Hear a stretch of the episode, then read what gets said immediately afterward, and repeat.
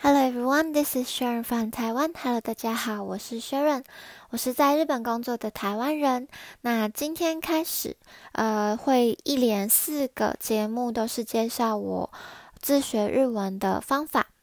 那首先今天要讲的是绘画能力，我要讲一下我是如何自学就是绘画能力的呢？那首先，先跟大家讲一下我的背景好了，因为其实我不是日文系毕业，也没有到日本留学，更没有去上语言学校。那在这样子的状况下，我还可以在日本得到真实的工作。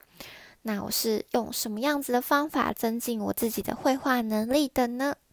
好，那我们就直接进入正题喽。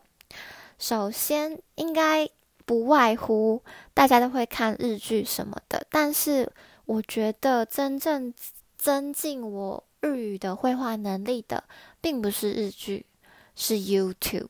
为什么要看 YouTube 呢？因为 YouTuber 很像就是在对着你讲话，那很容易进入一个就是他讲话的这个模式。比方说，你现在听我的 Podcast，你也会习惯我讲话的方式或是模式。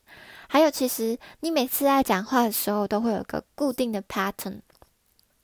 那我们在学习日文的时候，因为课本并不会教你这些 pattern，它只会告诉你一些呃非常基本的绘画。但是人真正在跟你谈话、讲话的时候，会有一些语助词啊，然后转接的地方会用什么啊，或者是疑问的时候会有什么样子的感觉？那透过 YouTube 的里面这些日本日本的 YouTuber。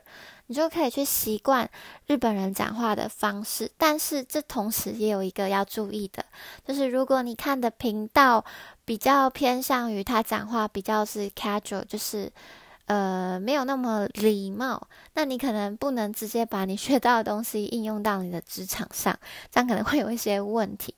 但是真的啦，因为 YouTube 你可以选择你喜欢的主题，比方说你喜欢呃美妆穿搭或是旅游系的 YouTube，甚至是做料理的这种东西，就是 YouTube 真的是一个非常大的资料库。那你真的是可以在 YouTube 上面找到各种各式各样的主题，然后可能会符合你原本的兴趣，这样子你读起日文来也不会那么的死板或是无趣。那第二个方法是 hidorigoto，就是自言自语。为什么要学着自言自语呢？因为有时候我在跟日本人讲话的时候，我可能会紧张，那我原本会的东西可能就会变成没有办法表现出来。那像我现在在录 podcast，我也是算是一种另类的自言自语。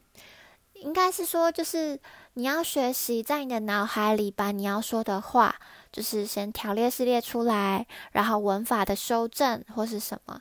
当你比方说你学完了一课一课日文，比方说它是呃关于自我介绍好了，那你是不是要在脑海里面自己想象你要做自我介绍？那多做这样子的练习，当你真的遇到这样子要说话，比方说你真的要去。呃，找工作的时候要做自我介绍的时候，因为你之前有做过这个呃自言自语的练习，所以当你真的要用的时候，诶，你反而很快就可以存，就是拿一些你原本就存取在脑海里的东西来做应用。那如果你有说错啊，或是什么，你在做调整，这样子的话，其实也对你的日文的绘画能力非常的有帮助。那最后第三个呢，就是我现在在做的事情，就是 Podcast。我觉得 Podcast 真的是一个非常棒的学习的东西资源。那其实我一开始听 Podcast，我是听英文的，我是听啊，就是有关一些 personal growth 的 Podcast 的主题。那当然会有很多人建议你去听日文的新闻，但是如果你是一个并没有 很爱念书，比较喜欢做一些符合自己兴趣的东西的话，我是建议不一定要听呃新闻，你可以去找一些你有兴趣的主题，然后听这一些主题的 podcast。对，然后因为 podcast 也算是在跟人讲话吧，像我现在跟你录这个 podcast，我也是在想对你说话。那你。借由听这个 podcast 这个 host 讲话呢，你可以去学习，跟刚刚 YouTube 的地方一样，是可以学习怎么把你平常学习到的日文运用到真正的绘画上面。那嗯，希望今天提供的这三个方法，YouTube 再是自言自语，再是 podcast 这三个方法，真的在呃。你的日常生活中应用，其实啊，真的可以达到很显著的效果。